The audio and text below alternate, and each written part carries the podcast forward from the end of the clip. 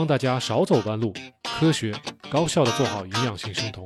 Kilo CN 七栋大院儿，我们今天为什么今天晚上突然直播呢？其实，其实也是那个我跟一个一个网友的约到明天晚上七点钟的时候跟他去咨询，所以我怕时间太急了，所以我就安排了今天晚上就临时直播一下，然后明天晚上刚好就会有足够的时间跟人家聊天儿。今天早上也是非常有意思。早上的时候，我一醒过来，然后看到咱们呃咱们后台利诺雅，大家可能记得，就每次直播的时候有一个朋友，他叫利诺雅，给咱们留了一个言，写了很长一段，写了这么长一段的那个他的自己的生酮的经历。在我的印象中，他说他自己从一五年左右就开始做生酮了，然后。比我还要早啊，比我还要早，所以当时我对他印象很深刻。然后后来在从去年十一月一直到现在，他时不时的会咱们直播间里面会聊几句，然后就会告诉我说他自己有在帮助周围人在做一些指导啊之类的东西。当然也会透像我们一样遇到很多阻碍啊，因为跟大家交流这些呃生酮的一些理念，总会碰钉子啊，因为大家接受能力都不太一样，接受度也不一样。那反正他呢，其实对我们的频道的内容还是蛮认同的，然后就跟我写了很长的一段他的一些体验，我就打算咱们今天直播的时候把他跟我发的这段体验给大家读一下，读完了之后大家看一下自己的感受啊。哦，对了，风小月，风小月，你也可以像丽诺雅一样跟我写一写你的感受啊。我昨天还是今天跟别人还聊到你的你的小儿子，是吧？我当时。跟别人说，我说昨天跟人跟一个上海的一位女士打电话，然后她说她的女儿现在在学校里面读书嘛，然后呃虽然有给她灌输一些低碳生酮的理念，但是呃女孩子呃介于同学之间的这种相互影响和一些呃压力吧，总之自己是没有办法做好，呃我就把你的例子。给人家那个上海的那位女士就讲了，我说，我说有个叫风小月的啊，他这个男生，然后教他的儿子小小的就开始读啊这种食物配料表，开始认识什么是碳水化合物，什么是糖啊，这个东西要从小去灌输，才有好的效果。等他都读了初中、高中，开始有叛逆期了，再去给他教这些东西，啊，就显得非常的困难啊。所以，我觉得风小月的做法是不错的啊，从小开始抓，从小开始抓。好，我现在那个我看大家都在啊，我就先先念一念咱们的利诺雅给我们写的一个一个很长的一段啊。他说听咱们的节目呢，受益匪浅，跟我们分享一下他和生酮的故事啊，大家听一下啊。首先，当然契机肯定都是减肥。他说超强度的有氧运动阶段，他说在二零一一年的时候，他说很疯狂，有一个月几乎每天跑十二公里。然后呢，这十二公里他还跑得特别快，在一个小时二十分钟之内就可以跑完，啊，有时候周末他还要跑一个半马拉松，所以这叫疯狂高强度的运动啊。那么半马他能够两个小时多一点就能跑完，我不知道这个概念是个什么啊，总之我觉得可能是很快。他记得当时训练强度最高的时候，一个月内掉了二十多斤，呃，但是付出了代价，代价是什么呢？就是膝盖有问题。再一个就是得了支气管炎，好不了，这个很麻烦，身体免疫力很差，经常感冒，这个可能大家没有注意到啊，因为大家都觉得运动可以健身，那健身肯定是要建立在你在运动之后充分的休养和呃健康的饮食的基础之上，不然的话，运动是一种消耗，是一种损伤哈。那么他虽然减了二十多斤，可是。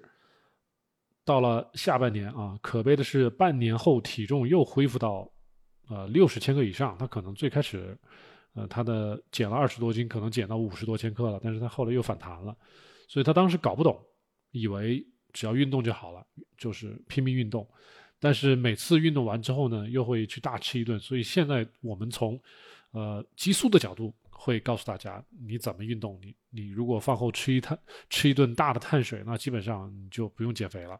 啊，因为胰岛素 （carbohydrate） 跟碳水之间的这个模型，基本上能够控制咱们的体重啊，而不是我们以前传统的那一套，呃卡路里的理论。那么第二个阶段，现在到了二零一三年，他说是中等强度的有氧运动搭配运动后控制饮食，所以他并没有疯狂运动、疯狂饮食，而是呃适当的运动、适当的饮食，变成这种啊低强度的。那么二零一三年，也就是过了两年，他的运动量没有那么大，只是每天跑跑步比较慢的那种，因为有支气管炎呢，跑多了不舒服，所以他每次就跑个八十八公里或者是十公里。跑一个小时，那么运动完也不会大吃大喝，那控制整体的热量，这是卡路里理论啊。然后体重回到了五十五公斤左右，这样呢就从二零一三年一直控制到二零一五年，这样子又过了两年哈。他说真正开始生酮是从二零一五年开始接触啊，他可能二零一五年他说的是接触到是低碳饮食，你看。大概二零一五年的前后，他体重又开始反弹了，又回到六十公斤左右了。所以他五十五到六十，他这个中间来回波动啊。所以过了六十，他的紧张；回到五十五，他也放松，是这样子。然后他就开始使用代餐，代餐就是蛋白棒啊、蛋白粉啊，大概就是那些东西啊。现在来看呢，是高蛋白低热量的饮食，但是大家也要注意，就是高蛋白低热量很容易会显得就是。你的营养摄取不足，因为这个蛋白都是精加工的，很多成分都没有了啊。那高蛋白听起来高蛋白很漂亮啊，但实际上可能没有那么好。高蛋白低热量饮食跟节食也没有区别，两个月确实瘦了啊，到了五十到五十五千克这个范围，这也是他最早接触这个所谓是低碳，不一定是生酮啊。那后来在二零一五年底，他在啊，脸书啊，在油管啊，看到一些关于生酮的一些视频，他这个还是很先进的。那么早，二零一五年，那个时候我还在干嘛？我还在上班，在鬼混啊，跟一些上班的一些朋友啊，就是鬼混。然后他呢，就接触到了一些台湾的生酮的社群，这个就非常早了。而且他接触到海外的一些做生酮的社群，这就比较先进了。当时亚洲生酮最开始也是在台湾。包括一个平台叫 Pita 啊，我没有听说过。他说这个平台后来转型做健身了，可能跟国内的 Keep 很像。还有一个叫 Cindy 的，啊，说后来转型带货了啊，这跟我们国内的很多的博主也很像。啊，同好，呃，他说这个东西说的很专业，没人看，停更了。我也害怕我的这个频道最后也变成啊太专业没人看了啊。现在。他说，台湾那些生生酮的社群混了大概两年多，从低碳，他在台湾的社群混了大概两年多，从低碳慢慢过渡到生酮，然后他觉得生酮这方面呢，呃，在亚洲的话，台湾起步比较早，包括了咱们中国可能类似于像台湾的一些医学的一些呃一些组织，他们说那边叫同盟会啊，生酮的同啊，盟友的盟，会议的会。然后我们中国这边，呃，深圳这边搞的是低碳医学，啊，低碳医学委员会是这样子，也包括了还有一些线下的活动、饮食啊什么的，然后补剂啊，整个医疗系统，他们可能在台湾，它的接纳度会比国内要好一些。然后还说有日本的一些专家学者也会去台湾去专门的交流、学习，还有分享。这个确实氛围很不错，一个国际化的环境，我就非常期待能有这种机会啊，能够跟全球的一些专家来交流。咱们国内容易走死啊，真的是容易走死。然后，二零一七年、二零一八年，我这这这块我就比较熟了，是吧？那个伯格、Dr. Berg，还有一些海外的一些 YouTube 博主，啊，都是在二七年、一七年、一八年这个时候，雨后春笋一般的冒出来。所以像。利诺亚他是在二零一八年看到的博格的视频，慢慢的把轻断食也加进来啊，十六八、二十杠四这些东西，然后呢还吃了一些补剂。后来看了杰森方，这个我们后来也介绍过，就是说他是加拿大的一位华人华裔的一个一个医生，是一个肾病专家，专门教大家做断食的。那么他的视频也看啊，杰森方的视频他也看，还有一些其他的一些博主。那到了二零一九年底，呃，二零二零年初呢，开始疫情了。那么他开始买东西就不方便，所以他就开始被迫执行一日一餐啊。那其实跟我一样，我当初做一日一餐也是因为咱们公司的食堂太差了，我不得不选择自己在家里做饭吃，所以才变成一日一餐。他这个是因为疫情，哎，后来做了一日一餐之后呢，或者是一日两餐，呃，他自己出现过脱发，但是就是说他努力去寻求一些方法，啊，皮肤啊、疹子啊这些便秘啊。胃胀的问题，他都会找办法。呃，可能不管是补剂啊，还是什么苹果醋啊，或者是什么柠檬水这些东西，都是后来我们节目里面都讲过啊。然后他了解到我们频道是二零二一年到二零二二年，系统的了解了我们生酮的底层逻辑。所以我们频道跟别人不太一样的地方，就是我们讲可能比较多的是底层逻辑、生物化学这一块啊。那么他觉得我们这块比较专业、有深度，是门槛比较高，这真的是我个人的局限。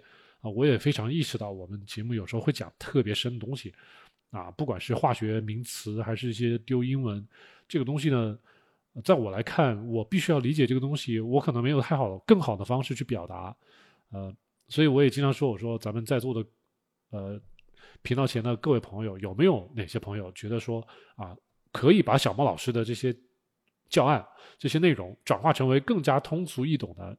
方式啊也行啊，帮我们做节目，这个我也是很欢迎的啊。但是这确实是我的缺点，没有办法。呃，他说我们这个门槛有点高，觉得适合营养师、医生和业内人士反复观看。这个真的是啊，我不敢拍胸脯，真的是这个样子啊。他说他自己以前学过医，呃，现在自己也经营网店。这个虽然是生意，但不是他的主业，但是经营也很多年了。那么卖的是减肥相关类的产品，二零一六年开始做的，那么到现在也很多年了。你看，六年、七年了，快有了啊。那他自己，呃，做网店，深知这些所谓的减肥产品代餐是没有用的。但是呢，首先这东西可以赚钱，是吧？是一个经济收入啊。这个放到桌子上钱，我干嘛不赚？作为呃生意主。这么想是完全没有问题的啊！但是我们从客户的角度来再来看一下，客户他自己也找到发现啊，说客户本身就不信生酮，这是很可悲的一件事情，对不对？那他们都是冲着代餐或者是产品来的，只是想快速减肥，甭管你是生酮不生酮啊，或者是营养不营养生酮，I don't care，我只要这个代餐产品能够让我在短期之内减肥就可以了，所以。牺牲健康、掉头发、不来姨妈都无所谓了，是吧？呃，他告诉我们的就是他站在商家的角度，看到消费者是什么样的一个心态。那我们现在屏幕前的各位朋友，你自己审视一下自己的心态到底是什么样子的啊？因为他已经把二零一六年他在网上遇到的消费者的心态已经如实的告诉我们了。我们现在站年站在二零二三年七年之后再去看自己所谓的心态，跟当初那些人有没有什么变化？啊，那么他说，客户本身不信生酮，就是冲着代餐或产品来的。那生意其实是跟着消费者的认知走的。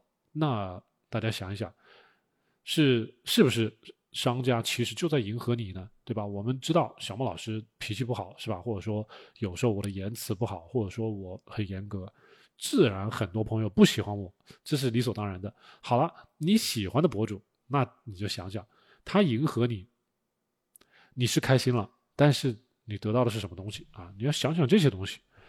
那这位呃，利诺亚他就说，生意是跟着消费者认知走的。如果你自己的认知没有到咱们这个层次，你只会去盲目的去找减肥产品，去找代餐，认为这个东西能够给你带来减肥。但是你要想，你认为可以减肥，这个理念是谁灌输给你的？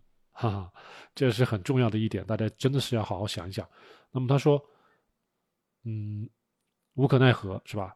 呃，生意都是跟着消费者走，也是无可奈何。而且，因为这个他的身份问题，他也许是一个医生或者是谁，怎么有他的难处，没有办法跟我们连麦，这也没有办法。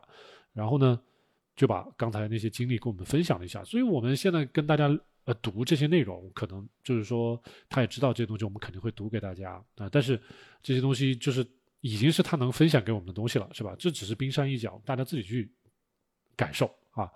他的感受是什么呢？他觉得他接触的人里面百分之九十的人，也就是基本上所有的人都是能够接受代餐，但是就会很抵触生酮啊。你一说生酮就很抵触，没办法，这是没有办法的事情啊。也就是说，只有十百分之十到百分之五的人，其实我是更悲观一些，我只认为只有百分之三到百分之五的人能够接受生酮哈。我们这个频道讲的营养性的生酮，那他说。确实，这个是社会的现实，但是他觉得生酮是才是真正的本质啊。他自己是学医的，他懂啊。大家不学医，你不懂，可以理解啊。但是学医的人都懂了，大家好好想一想，是不是真的像小猫老师说的这样？他说，目前这个环境，生酮确实很难让大部分人接受，更不用说要靠这门生意还能赚钱养家。你看小猫老师其实现在做直播是不赚钱的啊。我给大家做咨询，收入是非常微薄的，不赚钱的。你要靠这个去养家，还能买房子，别想啊，都别想了。所以，他就是很站在一个很现实的一个角度告诉我们，就是说，这就像当初哥白尼是吧？他在推推崇日心说一样的，这个地球不是这个太阳不是围着地球转，而是地球围着太阳转。你要接受一个新的一个说法，还需要很长时时间啊。一些医生很很谨慎的告诉我，去年的时候。他跟我说：“啊，这个东西让大家接受，少说也得在五年啊！”我当时都觉得有点沉不住气了。为什么呢？因为我从二零一七年开始做科普，二零一七年我自己开始做低碳，二零一八年我自己开始做生酮，做科普啊，我已经知道在我之前已经有人在做科普了。那也许就像利诺雅这波人啊，就是他们可能从二一五年啊到一八年，这已经做了三年的科普了。那到现在呢？已经八年了，我当时一八年的时候，我已经觉得这这三年怎么样，再过个两三年也差不多了吧。但是没想到，等我做了五年，还是这个样子啊。但是至少我觉得今年会比去年好啊。我总是比较乐观一点，所以还需要时间。你说再过五年，大家全部都接受这个，也许吧。这个，但是就其实这个是我们中间一定要做出这些贡献，才有可能推动这个东西东西的进展。所以说。不管这个科普的进程是由医生来做，由营养师来做，还是由像我们这样的博主，就是比如说卖防弹咖啡的那波人啊，他们会建立很多群，然后在卖防弹咖啡的同时，给大家宣传这个所谓的生酮的理念，甭管是对还是错，啊，反正这个概念算是扩散出去了啊。那么大家这些职业都是有责任推动这个事情往前发展。当然，我更希寄希望于咱们呃屏幕前的朋友。能够有一个开放的心态啊！我不希望就是太多的人用传统说事儿，用习俗说事儿，用自己过往的经历说事儿，这个都是无济于事的啊！你就是说，咱们拿四大发明出来是很牛逼，是吧？但是我们能造出火箭吗？你不去学先进的科学技术，你怎么能造出火箭吗？没有用的。你再怎么这个抱着自己过去的一些老黄历也没有用的。我们接受一些新的理念、新的科学，只要它有用。只要它有道理，就可以接受啊，取其精华，去其糟粕，这是我们可以做的事情啊。这个东西很多人一百年前都说了，只要大家能够配合啊，能够有足够的意愿去接受这个事情，就有希望。利诺亚他自己也说了，经过这么多年的减肥的经历，转一圈下来，你看从二零一一年啊到现在十几年的减肥经历，这个很少人有这么多时间的这么长时间的减肥经历。他说：“运动，首先运动，压根儿不减肥啊，因为减了还会反弹。你如果不改变饮食，减了还会反弹。那过量的运动伤身体啊，他膝盖已经坏了，这个没办法。他而且他有这个呃支气管炎也犯了，这是他的问题。再一个呢，节食能不能减肥？这不就跟咱们现在断食一样吗？对不对？但是你节食能不能节出营养来，或者说节食出来，你身体没有过多的负面反应？”对吧？你还知道怎么补充营养，这个很重要。所以他说，节食能够反，能够减肥，但也会反弹，也伤害健康。那我们生酮，营养性生酮，为什么建议大家在生酮适应之后再来做断食，再来做所谓的断食，你就不会那么痛苦，而且是吧？你知道断食之后我吃什么东西能够尽快的补充身体的营养啊？你知道什么东西对身体有有好处？我从我们之前给大家讲的这个科普的内容，蛋白质的强制性损失，每天我们身体新陈代谢，你不论吃与不吃，都会要雷打不动的消耗大概三十克左右的蛋白质。这些东西，我们即使通过断食这段时间，比如说三天七天不吃饭，那我们身体动用的是我们自己的自噬的功能啊，消除一些老旧的细胞啊，相当于自己革新、自我革新。但是时间太长了，我们肯定会面临的一些肌肉啊、一些其他的一些损失啊，这个利弊肯定是会存在的。但是你真正吃东西吃回来的时候，你应该选择什么？你应该选择吃一些。汤啊，肉啊，逐渐的，你要把这些你缺失的蛋白质要补回来，你缺失的脂肪酸要补回来，啊，你缺失的电解质要补回来，缺失的维生素、维他命要补回来，啊，这些东西都是我们现在干嘛要科普，干嘛要把这些营养学给大家讲，这个是我们需要呃武装我们大脑的啊。所以他总结到，这个生酮虽然也许有一些不完美，但是呢，就是不完美，就是因为。有一个学习的门槛啊，但凡这个学习的门槛大家能迈过去，这个缺点就算是克服了。那之后，这个所谓的生酮越来越完完美，这个我可真不能这么说啊！我我觉得这是个门槛门槛是永远存在的，就像大家要考清华大学一样的。这个清华大学，谁都想清华大学毕校，呃，毕业是吧？有一个名校光环，到哪儿去都可以找好工作。但是你想，容易吗？不容易啊！大家想获得极致的健康，想获得好的身体、美妙身材啊，又不走形，不什么年龄段你都可以比别人，呃，有好的精力、有好的身材，这个是不容易的，呃，一定要持之以恒的。这个我经常给大家说，你对自己要求严格，你把自己当明星，你就可以做时间长一点的，然后努力去学习，去克服这些困难。没有困难的东西。我我我有时候会想到咱们以前古人说的一些成语啊，什么什么吃得苦中苦，方为人上人。这个苦是一个很宽泛的概念，没有什么东西，没有什么好的东西是不需要吹灰之力、唾手啊可及的，没有这么容易的东西。这个你像空气跟水，这个如此唾手可得的东西，都需要净化，还要有政府来强加管理。你想这个健康，这个生酮，你说？这么一个好的方法，如果不用学习啊，不用管理，不用自己去了解，就可以获得健康。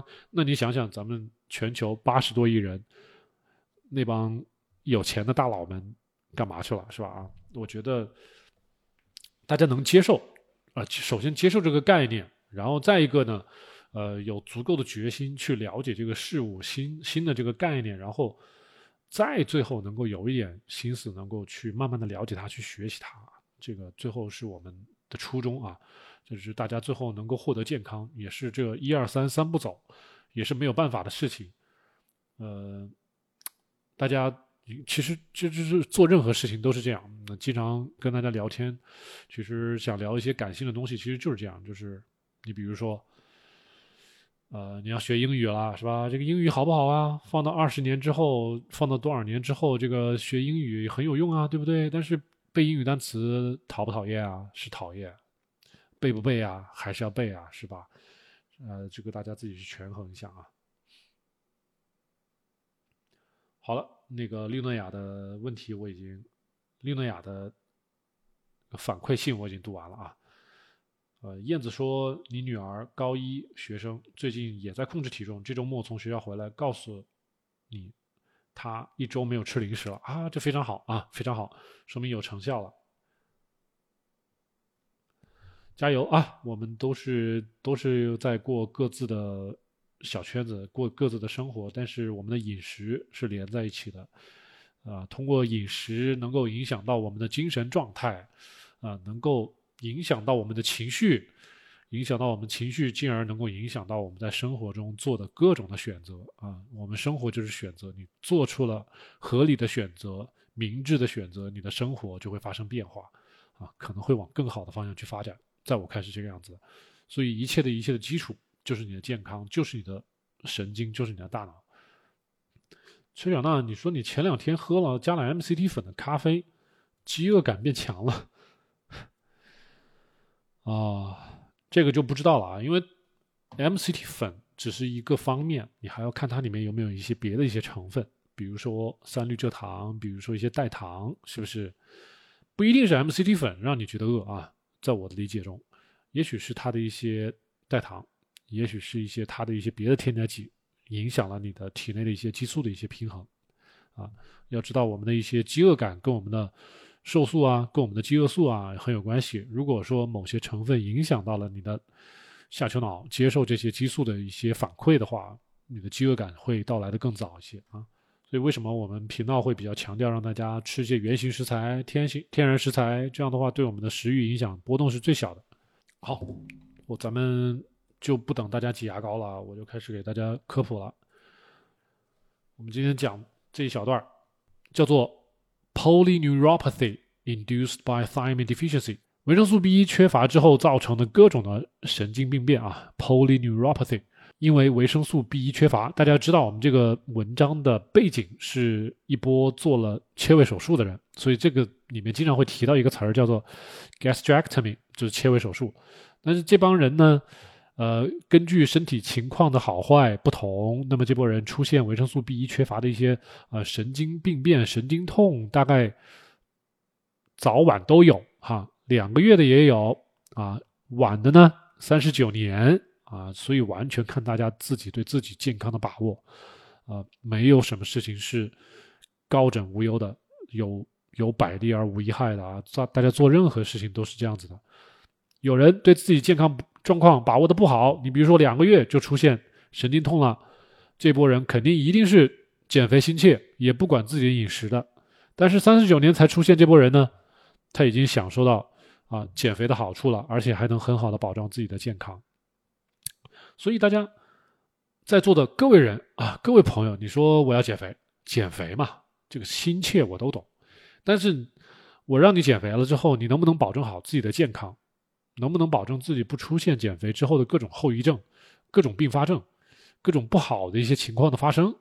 这个是很考验一个人的。因为你再有钱，是吧？我去再好的医院，医生给你也就是那么几天的服务，回家之后还是靠你自己调理自己的身体了。没有谁整天跟着你的，除非你是真正大明星，你请一个营养团队天天跟着你，那你的消费能力肯定要再上一个档次，对不对？但是我们从这里能够看出来，是吧？自己所谓对健康的把握的不同，呃，对于疾病发生这种临床症状的时间早和晚也不同，是吧？从两个月到三十九年，这个跨跨度可真的是太大了，大家可以理解了吧？啊，刚才说的这个神经病痛的各种症状包括哪些呢？啊，包括了我们的大脑的 cranial，我们的颅内啊，颅内的神经的一些病变。Urinary retention 呢，就是尿滞留啊，你有尿撒不出来。再一个呢，anorexia，不想吃饭啊，就是没有食欲，不吃饭。我之前遇到一个女生很胖，她其实有轻微的抑郁。然后呢，她在我们诊所做了一个星期、两个星期的生酮饮食，然后她就说：“哎呀，我每天都不想吃饭，我吃一点我都不想吃了。”这个时候，那个时候我并不了解这个是直接跟维生素 B 一相关性的，但是现在我有这种感受是很有关系的，就跟维生素 B 一有直接的关系，anorexia。而且呢，这个女生她自己也描述：“是的啊，我那段时间不想吃，不想吃，但是过了一段时间她又会暴食，暴食暴什么？暴蛋糕。”暴甜点，暴碳水，啊，因为碳水里面有维生素 B，各种维生素 B，不管是人人工添加的还是天然自带的啊，有各种，所以我们说，我们如果要真正的做好生酮，控制好自己的食欲，没有这么多所谓的啊不想吃啊厌食症啊，避免这种情况的发生，那我们真的就是要把我们的目光落到这些维生素上面去啊。我们现在科普的目的就是让大家要关注到。你一旦比如说哦，现在咱们屏幕前的某些女生，你比如说我现在是个大基数啊，我现在开始做生酮啊，我现在才做那么一点点，一个星期两个星期我不想吃饭了，为什么？现在小莫老师告诉你了，你有可能缺维生素 B 一啊，所以大家要想一想这些问题。还有什么 dysphagia？dysphagia 是吞咽困难。很多时候吞咽困难也会潜在的让你觉得难受，对吧？吞咽吞咽困难，我吃个吃个食物都觉得不舒服，那我干脆就不吃了，加重了你的厌食症啊。所以 anorexia 厌食症，dysphagia 吞咽困难，这都是很要命的，大家自己感受一下啊。还有什么 severe constipation 便秘啊？便秘，所以大家总问啊，我要便秘的怎么办啊？这便秘跟有关的一些因素太多了。你像这个维生素 B 一也会导致，为什么呢？因为维生素 B 一跟我们的能量代谢非常有关系，是吧？我们的肠道周围包裹的是一一波平滑肌，这些平滑肌它要有能量才能蠕动，才能收缩，才能扩张。那没有维生素 B 一，它没有足够能量，它怎么肌肉可以收缩呢？没有收缩，你就不能排便，这个好理解吧？然后便秘之后是什么？EDS 这个 EDS 这个是肠梗阻，这个更更麻烦一些啊。梗阻了，就是你可能排便都排不出来了，阻塞了，这个可能需要去急诊科了啊。还有这种什么 orthostatic hypotension，这个就是之前我跟咱们五一有一位我的一位朋友。心梗了，这位朋友在心梗之前出现的一个症状就是这个。站立位的低血压，就是你站起来你的头晕，你站起来头晕，有的人是一坐下的头晕啊，